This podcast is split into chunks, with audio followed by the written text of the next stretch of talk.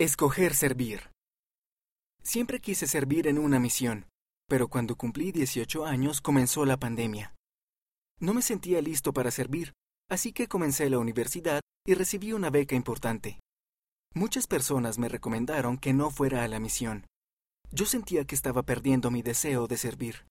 Sin embargo, en una conferencia general, el presidente M. Russell Ballard dijo, si todavía se encuentran dentro de la edad apta para el servicio misional pero todavía no han servido debido a la pandemia u otras razones, los invito a servir ahora.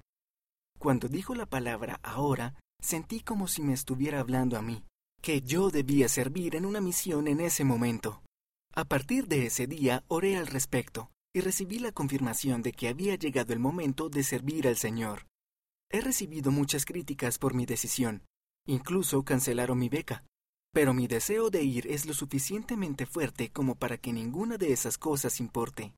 Fui llamado a servir en la misión Guatemala Quetzaltenango. Es muy especial porque mis padres fueron sellados por la eternidad en Guatemala.